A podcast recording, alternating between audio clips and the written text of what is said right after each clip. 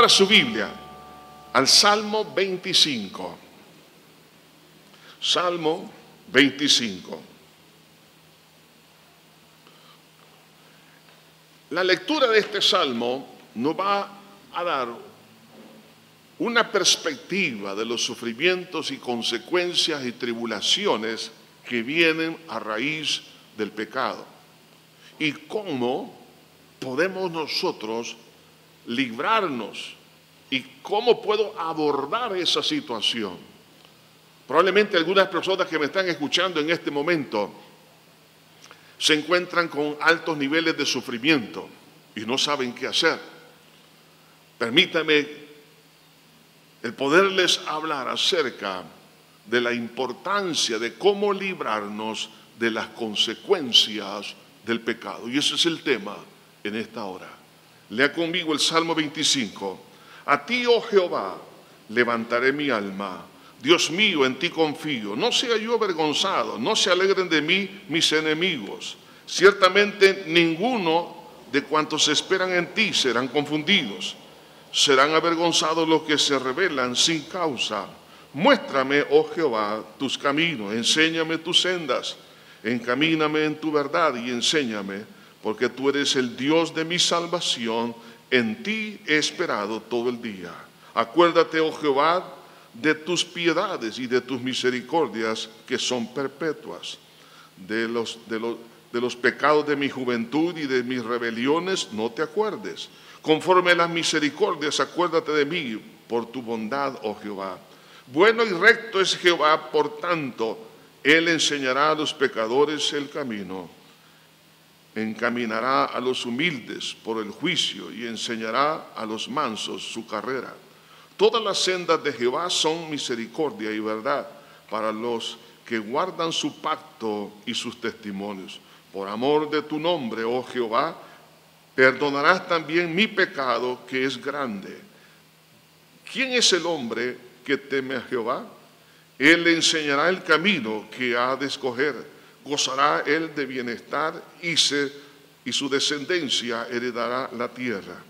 La comunión íntima de Jehová es con los que le temen y a ellos hará conocer su pacto. Mis ojos están siempre hacia Jehová porque Él sacará mis pies de la red. Mírame y ten misericordia de mí porque estoy solo y afligido. Las angustias de mi corazón se han aumentado. Sácame de mis congojas. Mira mi aflicción y mi trabajo y perdona todos mis pecados.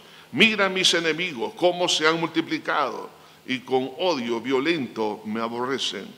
Guarda mi alma y líbrame.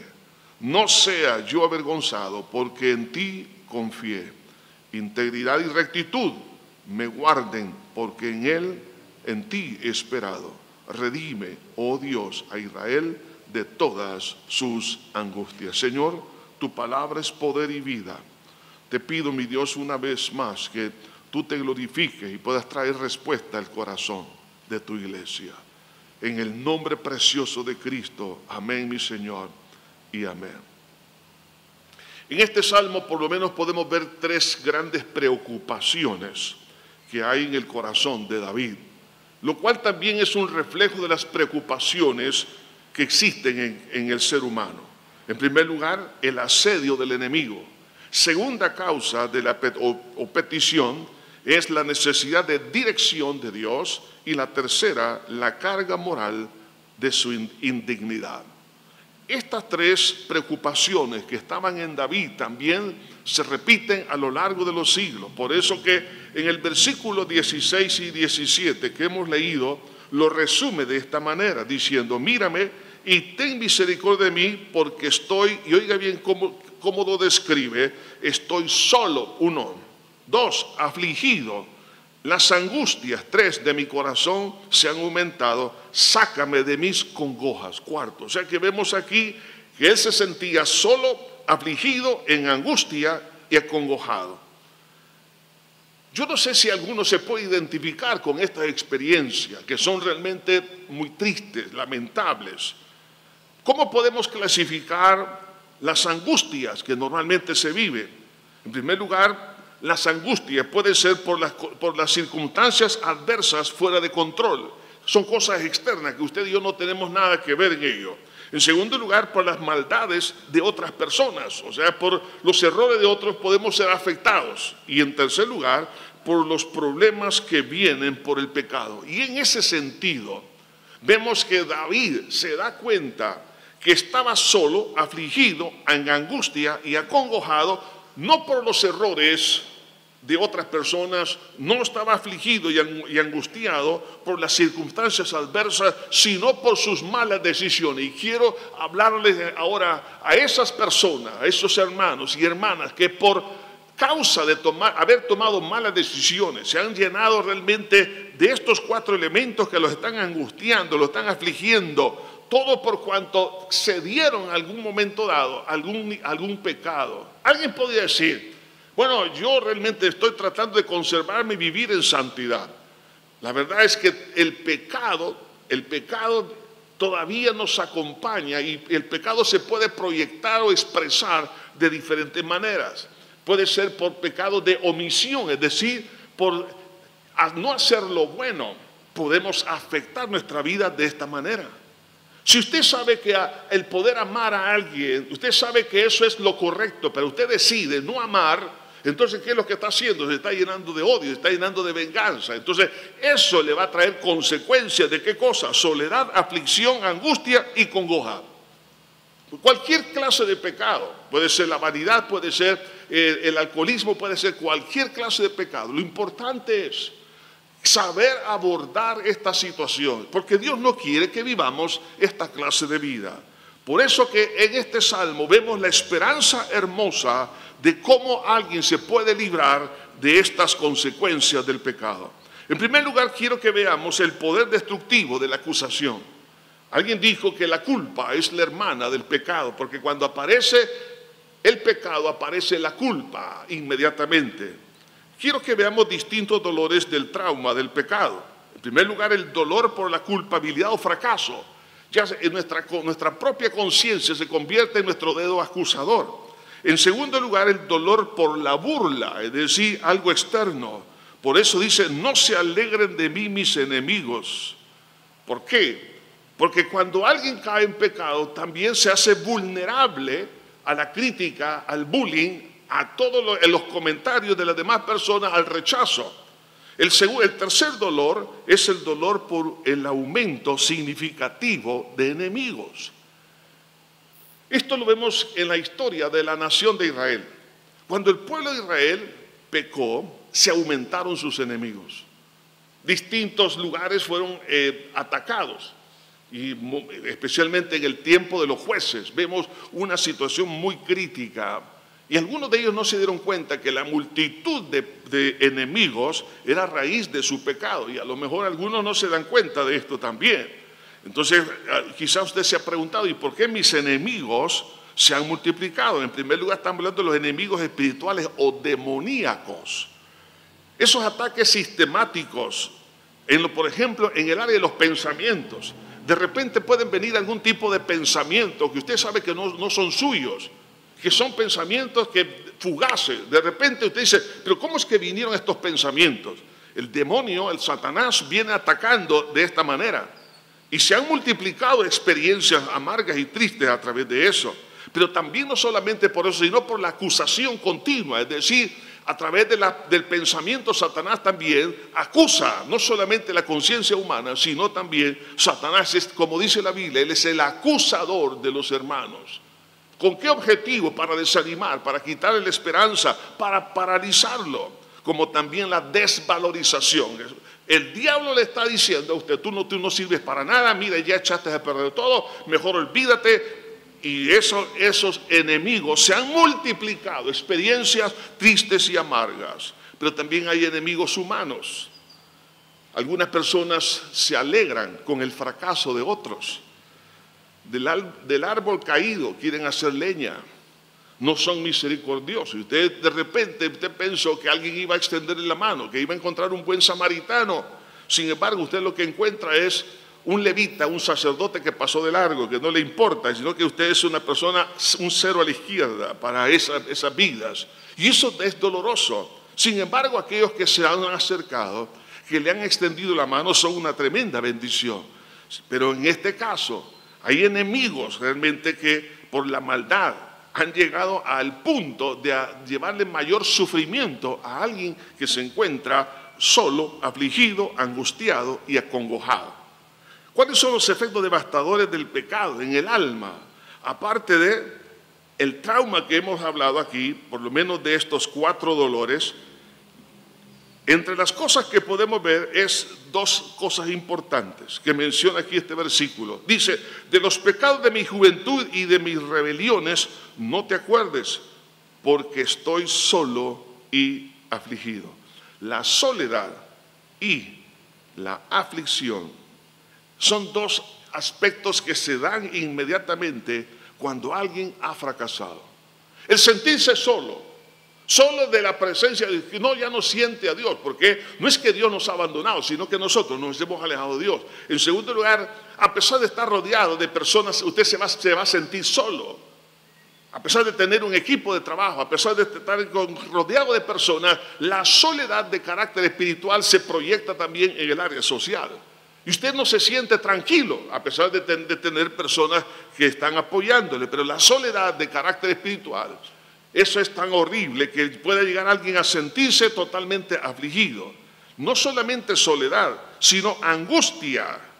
Dice, las angustias de mi corazón se han aumentado. O sea que ve aquí lo que entonces lo que dice la escritura, que la paga del pecado es muerte y parte de lo que significa la muerte espiritual es soledad y es angustia.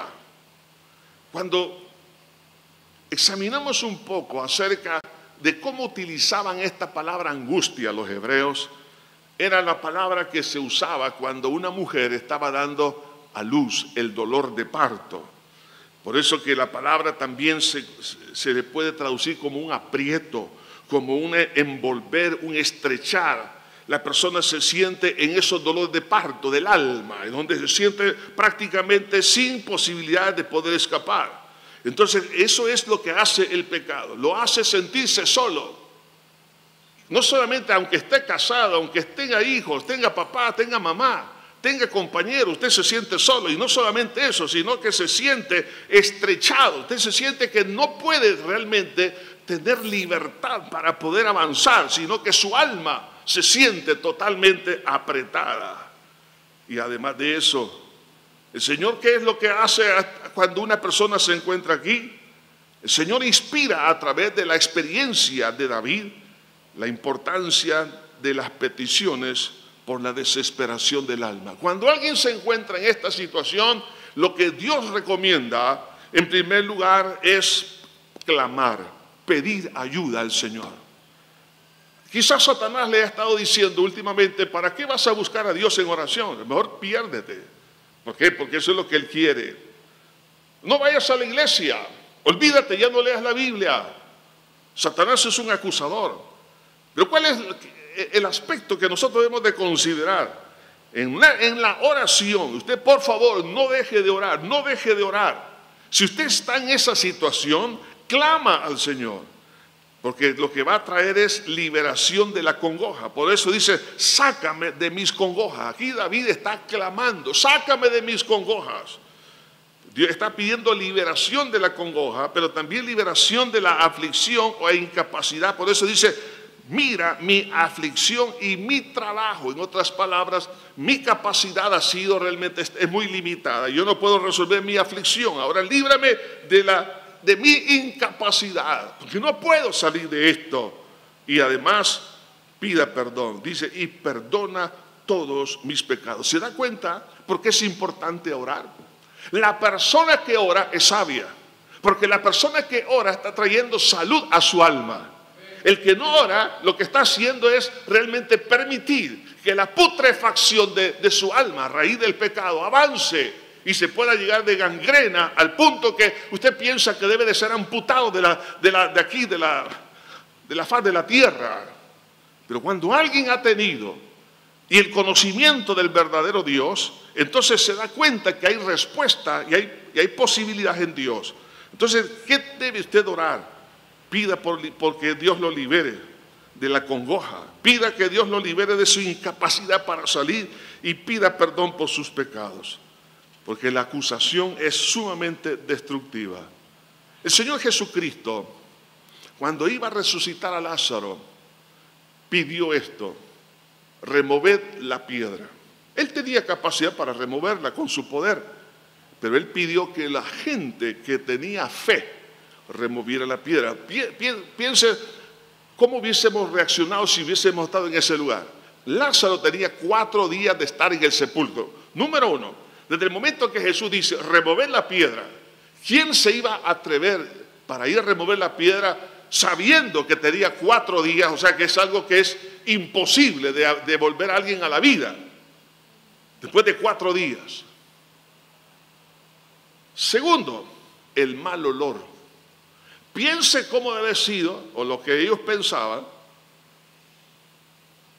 que iban a, tener al abrir la sepultura, remover la piedra, ese mal olor, y los iba a impactar. Sin embargo, los que creyeron removieron la piedra. Habrá ciertos obstáculos en nuestra vida por nuestra, nuestro razonamiento, nuestra lógica, que vamos a decir que esto es imposible, yo no lo voy a hacer.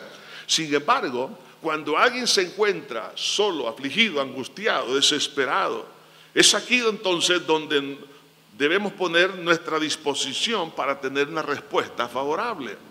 ¿Cuál es la disposición que Dios espera? Mira aquí cinco aspectos de esa disposición. Uno, depender de Dios. Dice, a ti, oh Jehová, levantaré mi alma, Dios mío, en ti confío. La primera disposición, es decir, remover la piedra. ¿Cómo voy a remover la piedra para que Jesús haga el milagro?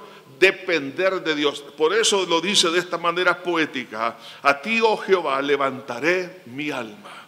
Es decir, en ti voy a confiar, en ti voy a depender. No voy a poder depender de él. ¿Por qué? Porque aquí solo tú puedes hacer algo.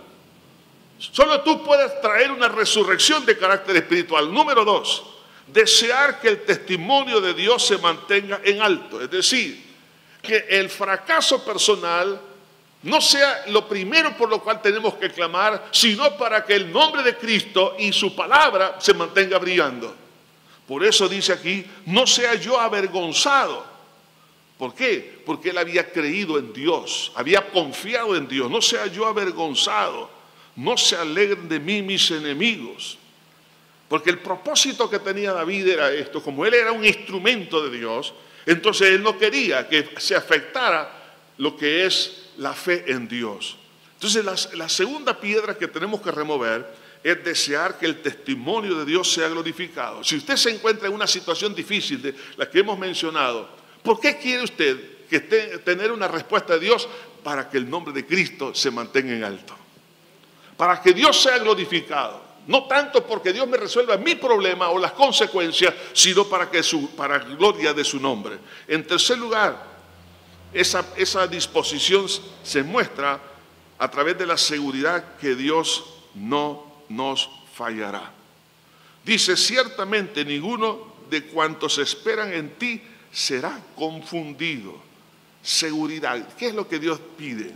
Aunque estemos nosotros pasando un momento sumamente crítico, no tenemos capacidad, pero Dios quiere que tengamos seguridad en Él, para ya no confiar en nosotros, sino en aquel que resucita a los muertos. En, cuarto lugar, disposición a, esperar, a ser guiado y enseñado. En otras palabras, mansedumbre, porque la rebeldía es lo que lleva realmente a pecar contra Dios. Por eso dice, muéstrame, oh Jehová, tus caminos, enséñame tus sendas. Desde el momento que está pidiendo acá, en primer lugar, muéstrame, revélame. Estoy, ya no es tanto mi, mi entendimiento, mi lógica. Segundo, enséñame. Soy un ignorante que yo necesito ser enseñado, necesito aprender. Entonces, aquí vemos una disposición, es una virtud que se conoce como mansedumbre. Por eso Moisés era el hombre más manso de, la faz de la tierra en su tiempo, porque era un hombre que aprendió a ser enseñado, a depender de la voluntad de Dios, a no moverse si no era porque el Señor lo guiaba. Así que la mansedumbre es importante para la restauración, una disposición que Dios espera, el que nosotros seamos mansos. En otras palabras, renunciar a la rebeldía. Y en quinto lugar, es creer que por misericordia recibiremos la respuesta. En otras palabras, no es por los méritos personales. Algunos quieren salir adelante de su crisis porque creen que merecen que Dios les responda a su necesidad. No es cierto, hermanos. Usted y yo somos salvos por gracia por misericordia, no por el puntaje. Que quiera si o no hemos sido condicionados desde niños de ser recompensados aún en casa. Por ejemplo, cualquier cosa que alguien hizo, papá y mamá le celebran, le dan un abrazo, le dan un beso, lo felicitan y eso es correcto, ¿no? Pero el problema es que a lo largo de la vida pensamos que así tiene que ser Dios con nosotros, en el sentido de que yo sé que Dios se alegra por las buenas acciones, pero no quiere el Señor que confiemos que nuestras buenas acciones o triunfos son los que nos dan el puntaje para que Dios haga el milagro. Ahí sí ya no pega. Si usted recibió, por ejemplo, una recompensa por haber sido un, eh, estudiante muy aplicado y usted siempre se sacó la nota 10, o sea, en primer lugar, ahora que ha venido a los pies de Cristo, dice, Señor, toda la vida tengo nota de 10, así que por favor respóndeme. Y el Señor dice, no puedo, hijo, de esa forma. Por eso dice el salmista, acuérdate, oh Jehová, de tus piedades y de tus misericordias que son perpetuas. Fíjense bien, David no está diciendo, Señor, acuérdate de que cuántas cosas bonitas yo hice, cuántas cosas buenas. No, acuérdate de tus misericordias. Voy a depender de tu misericordia, de ese favor inmerecido conforme a tu misericordia, acuérdate de mí. O sea, conforme a esa gracia, por tu bondad, oh Jehová, bueno y recto es Jehová. Entonces, por eso, la disposición, en otras palabras, el remover la piedra para que Dios haga un milagro de carácter espiritual, uno, depender de Dios. Dos, desear que el nombre de Dios sea glorificado. Tres, poner nuestra seguridad total en Dios. Cuarto, disposición a esperar, a ser guiado por el Señor. Y quinto, creer que por gracia recibiremos la bendición de Dios. Entonces, esa disposición hará la que surja entonces, en tercer lugar, la remoción del pecado. Aquí vemos en este salmo, hay un proceso de tres etapas. Uno, creer que solo Dios puede perdonar. Qué importante es esto. ¿Cuál es la mentalidad cuando alguien tiene, por ejemplo, está pasando una situación como esta? Se siente solo, se siente afligido, angustiado y acongojado. Y sus enemigos se han multiplicado enormemente. Entonces, ¿qué es lo que Dios espera para que Él pueda actuar y remover ese obstáculo? En primer lugar, creer que solo Dios puede perdonar. Si alguien está pensando que a través de la mediación, y lo digo con amor y respeto, no para ofender a nadie, nunca ha sido mi propósito eso. Algunos pueden creer que la mediación de la Virgen María puede, o de algún santo, puede remover o perdonar sus pecados. No es cierto.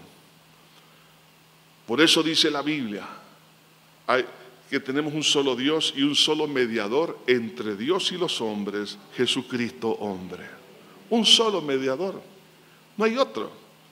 Solo por la mediación de Cristo, en otras palabras, porque Dios se hizo carne, esa fue para que Él pudiera ser el mediador. Y ningún mortal, cualquier ser humano, mujer o hombre, sobre la faz de la tierra puede hacer esto.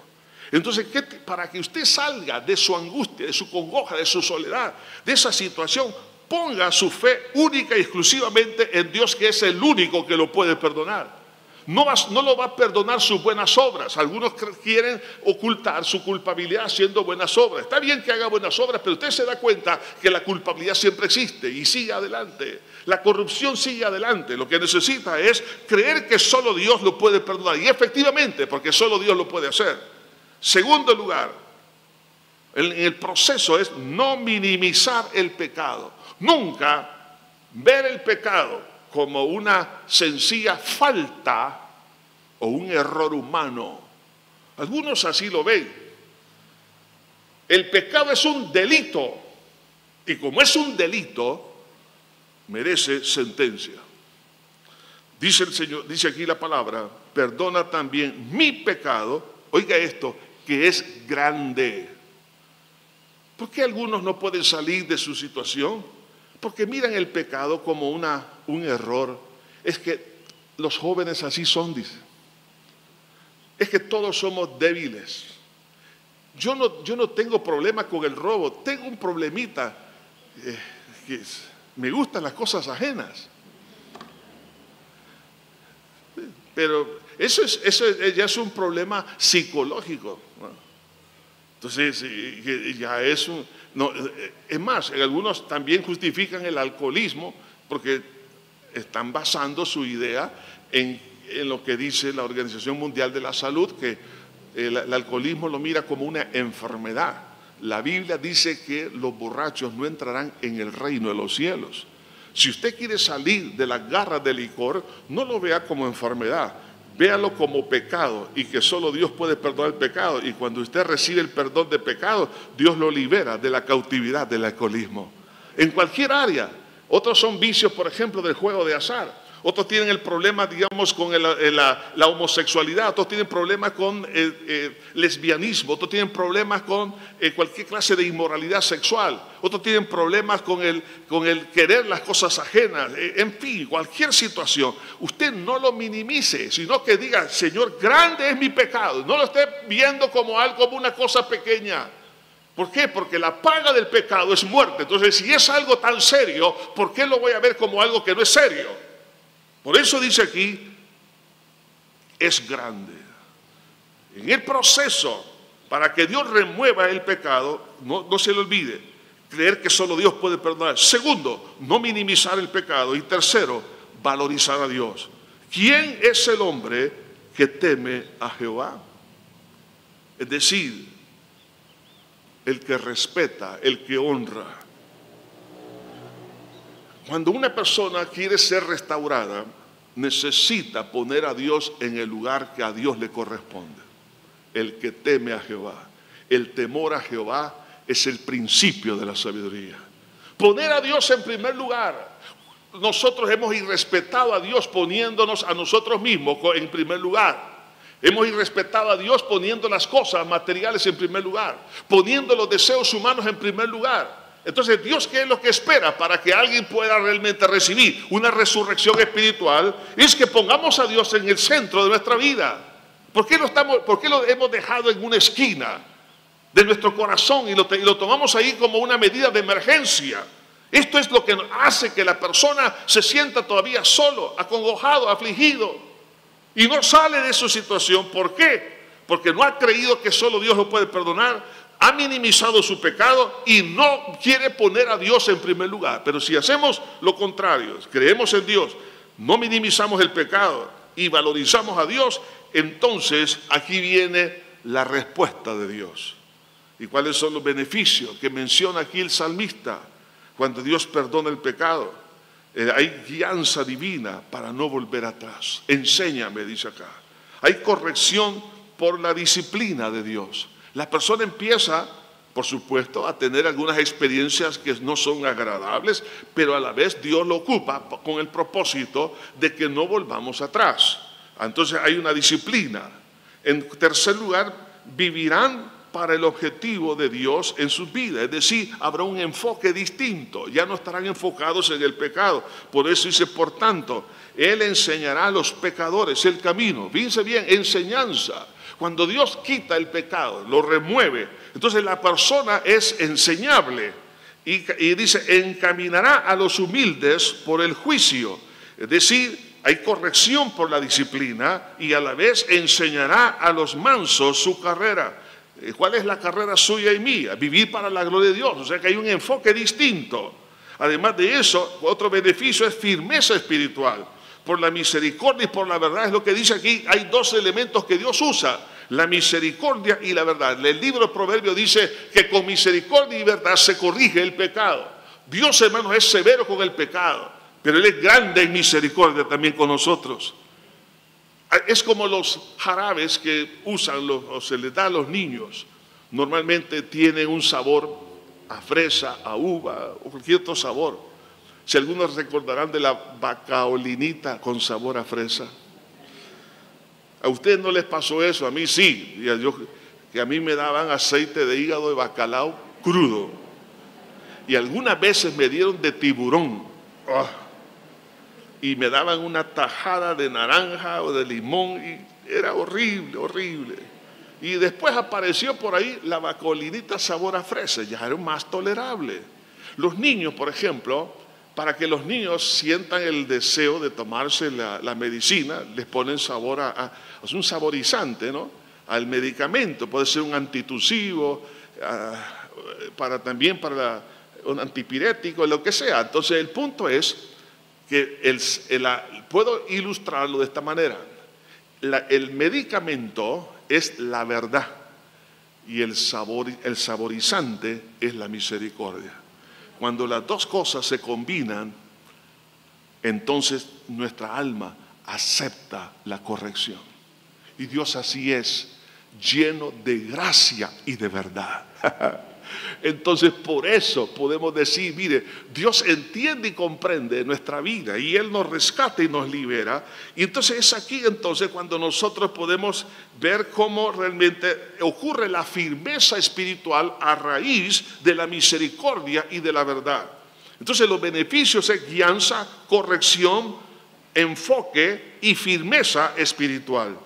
Además de eso, hay restauración de la bendición de Dios. Por eso dice, gozará él de bienestar. Dios restaura, restituye lo que el enemigo nos robó y lo que nosotros perdimos por nuestra insensatez. Además de eso, hay un cumplimiento de las promesas en la familia. Dice, y, y su descendencia heredará la tierra. Dios se va a encargar de resolver todas estas cosas. Además de eso, hay un restablecimiento de la comunión con Dios. Dice, la comunión íntima de Jehová es para con los que le temen. Entonces ahí hay una experiencia linda. Antes no podía sentir a Dios, ahora lo siente. Además de eso, hay otra experiencia, otro beneficio, es seguridad. Por eso dice, y a ellos hará conocer su pacto. porque el pacto? El pacto nos ayuda a entender que Dios es fiel y Él nunca va a violar su pacto, es decir, su compromiso con usted y conmigo a través de su muerte en la cruz del Calvario. Por ese pacto tenemos que la seguridad que Él estará con nosotros todos los días hasta el fin del mundo. Por lo menos estos ocho beneficios miramos aquí en este salmo. Ahora, cuando recibimos el beneficio del perdón de pecados, tengo que determinarme para conservar lo que he recibido. Lo que se ha ganado, o mejor dicho, lo que hemos recibido por gracia, hay que cuidarlo. Y para ello necesitamos tomar decisiones firmes, determinación. En primer lugar, poner la fe exclusivamente en Dios. No se le olvide esto. El fracaso fue haber puesto la, la fe en las cosas de esta tierra, en el pecado, en Satanás, en la carne, lo que sea. Pero ahora la decisión es esta. Mira, dice, mis ojos están siempre hacia Jehová. Poner la fe exclusivamente en Dios. Ahí está toda la fuente de bendición. No puedo creer Hermano, cuando alguien cree en las cosas materiales se vuelve un, un amador del, del dinero, avaricia, porque creyó que el dinero era todo. No es cierto. Poner la fe exclusivamente en Dios. Segundo, depender de la gracia de Dios en medio del proceso de sufrir ciertas consecuencias. Por eso dice, mírame y ten misericordia de mí porque estoy solo y afligido. La soledad en la batalla, eso lo va a experimentar por causa del pecado, la aflicción por los temores y también en los momentos de desesperación. Por eso dice, las angustias de mi corazón se han aumentado. Entonces debe de creer esto y depender de la gracia de Dios. Poner la fe, o sea, estas son dos determinaciones importantes. Poner la fe exclusivamente en Dios y depender de la gracia. Así es poner la fe en Dios exclusivamente y depender de la gracia. Entonces, al tener esto, estaremos conservando la restauración. Ahora, ¿cuál deben de ser las peticiones en oración para darle mantenimiento? Aquí lo dice este salmo, sácame de mis congojas. Es decir, creer que solo Dios nos libra de las congojas, solo Dios. No ande buscando nada de esta tierra, de la carne, no, no. La congoja solo Dios la puede, la puede, puede sacarla de la vida. Además de eso, apelar a la misericordia. Esto debe ser la oración. Todo esto se obtiene en la oración. En medio de la oración es pedir que Dios nos saque de la congoja, es decir, creer que Dios va a dar, la respuesta. No hay, otra, no hay otra cosa. Segundo, estamos hablando de los efectos, las consecuencias del pecado. Segundo es apelar a la misericordia. Tercero, aceptar mi ofensa a Dios y pedir perdón. Perdona, dice, todos mis pecados, todos mis pecados. Está aceptando que ofendió a Dios. Además de eso, pedir la defensa sobre los demonios. Mira mis enemigos, cómo se han multiplicado y con odio violento me aborrecen. El diablo va a tratar de, hermano, atacar y traer mucha angustia, pero debemos de, en oración, pedirle a Dios que Él nos defienda de esas fuerzas infernales. Pedí esa protección espiritual. Guarda mi alma y líbrame. No sea yo avergonzado porque en ti confié pedir protección y en sexto lugar pedir vivir en santidad, integridad y rectitud me guarden. En otras palabras, Señor, la única manera de que no regrese a donde yo estaba es que tú me ayudes a vivir en integridad y es la santidad. Ahora, todos pecamos en diferentes circunstancias y sufrimos las consecuencias. Puede ser el pecado del orgullo, puede ser el pecado de la vanagloria, puede ser el pecado de la negligencia. ¿Cuántas personas no han perdido su trabajo por no ser buenos trabajadores? Y esa es la consecuencia de su pecado. Y no esté acusando a la empresa y diga, me, quitaron porque son personas, eh, eh, cometieron un acto de injusticia. No digo que no pueda suceder, claro que se dan casos, pero hay personas que que ya no siguen en las empresas, en los negocios. ¿Por qué? Porque son negligentes. Son personas que también han cometido faltas. Son personas que ya no se pueden confiar. Son, no, no son dignos de confianza, etc. Entonces, todos pecamos en diferentes circunstancias. Entonces, las consecuencias se sufren. Y entonces aquí viene el, cristiano y dice, pero ¿por qué estoy sufriendo? La pregunta mejor debe de ser, Señor, enséñame. Quiero que si las consecuencias o los problemas que estoy sufriendo son por circunstancias externas, por errores de otros o por mis propios errores. Ayúdame a identificar. Y ahora si nosotros podemos identificar que son por causa de nuestras malas decisiones, entonces, ¿qué tengo que hacer? Pedir a Dios y es líbrame de las consecuencias de mi pecado. Y Dios lo hace. Entonces, ahora quiero hacer un llamado, en primer lugar, a todo cristiano, a toda persona que un día aceptó a Jesucristo como su único y suficiente Salvador, probablemente ya pasó por las aguas bautismales, está sirviendo en la obra de Dios, está sirviendo en la iglesia, sin embargo, se siente como, se siente solo, afligido, en angustia y en congojas. Y usted no, no entiende por qué pasa todo eso. Mi pregunta es, ¿no será esto probablemente a raíz de un pecado o pecados que no han sido tratados adecuadamente, si ese fuera el caso, yo quiero llamarle en el amor de Cristo a reconciliar con el Señor, a pedirle perdón y no cometer el error de dejar ese pecado escondido, porque en la medida que quede escondido, sigue la experiencia negativa. Recuerde, crea que solo Dios puede perdonar, no minimice el pecado y valorice a Dios.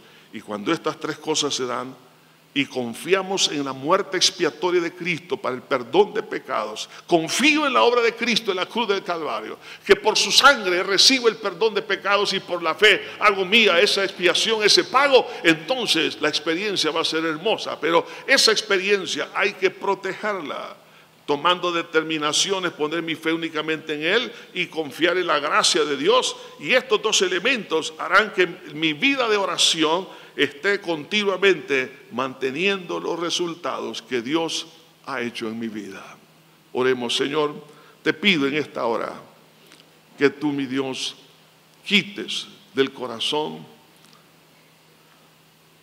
aquella sensación y experiencia de soledad, de aflicción, de angustia, de congoja. Tú no quieres que vivamos de esa manera. mientras todos están orando, quiero desafiar en el nombre de Jesús, tanto los presentes como aquellos que se encuentran conectados a través de la televisión o por las redes sociales. Ahí donde está, yo le invito a que hagamos una oración de reconcilio. Si usted desea reconciliar con Dios porque se ha dado cuenta que es el pecado que lo ha llevado a esta experiencia, ahí donde está, diga conmigo esta oración de fe. Padre eterno que estás en los cielos. Ahora reconozco que me siento solo, afligido, angustiado y acongojado, porque fueron mis malas decisiones, mi pecado. Perdóname por haberlo ocultado, tratando de justificarlo. Perdóname por haberlo minimizado. Perdóname, Señor, por cualquier forma en la cual no haya visto el pecado como tú lo ves. Pero en este día, Señor, no quiero perder más tiempo. No quiero seguir viviendo en esta experiencia tan amarga. Pero ahora te pido, Señor, que me perdones. Y por la fe en tu sangre que derramaste en la cruz. Sé que tú pagaste para que yo sea perdonado y liberado del poder del pecado y de los demonios. No quiero justificar el pecado, no lo voy a minimizar. Acepto que todo pecado es grande delante de tus ojos. No hay pecados pequeños, todos son grandes. Y quiero ponerte en alto, Señor, en mi vida. Perdóname, Señor, por haberte abandonado y haberte puesto en un rincón de mi corazón y no en el centro. Límpiame, Señor, con tu sangre preciosa que derramaste en la cruz del Calvario. Señor, y a partir de este día me determino a poner mi fe únicamente en ti y depender de la gracia para que todo lo que tú estás haciendo ahora se mantenga. Y ayúdame a orar continuamente para que todos estos resultados se mantengan a lo largo de los años. Señor, gracias, gracias. Te adoramos y te bendecimos. Ahora quiero hacer un llamado a toda persona que por primera vez ha venido a este lugar o ha venido en otras oportunidades, o aquellas personas que me están escuchando, que no ha entregado su corazón a Cristo. Este es su momento. El momento para que usted salga de esa situación. Entonces, estimado amigo, estimada amiga, la única solución para usted se llama Jesús. Es decir, aceptar que Jesús pagó por usted de la cruz para que sea liberado del pecado. ¿Quiere obtener ese beneficio? Ahí donde está, diga conmigo, Señor, perdona todos mis pecados con los cuales te he ofendido. Me arrepiento, Señor, de haberlo hecho. Perdóname, Señor, porque no hay pecado pequeño. Perdóname por haber visto el pecado como errores humanos. El pecado es un delito. Me arrepiento, Señor, de haber hecho lo malo delante de tus ojos, de haberte ofendido, haber herido tu corazón. Perdóname, Señor.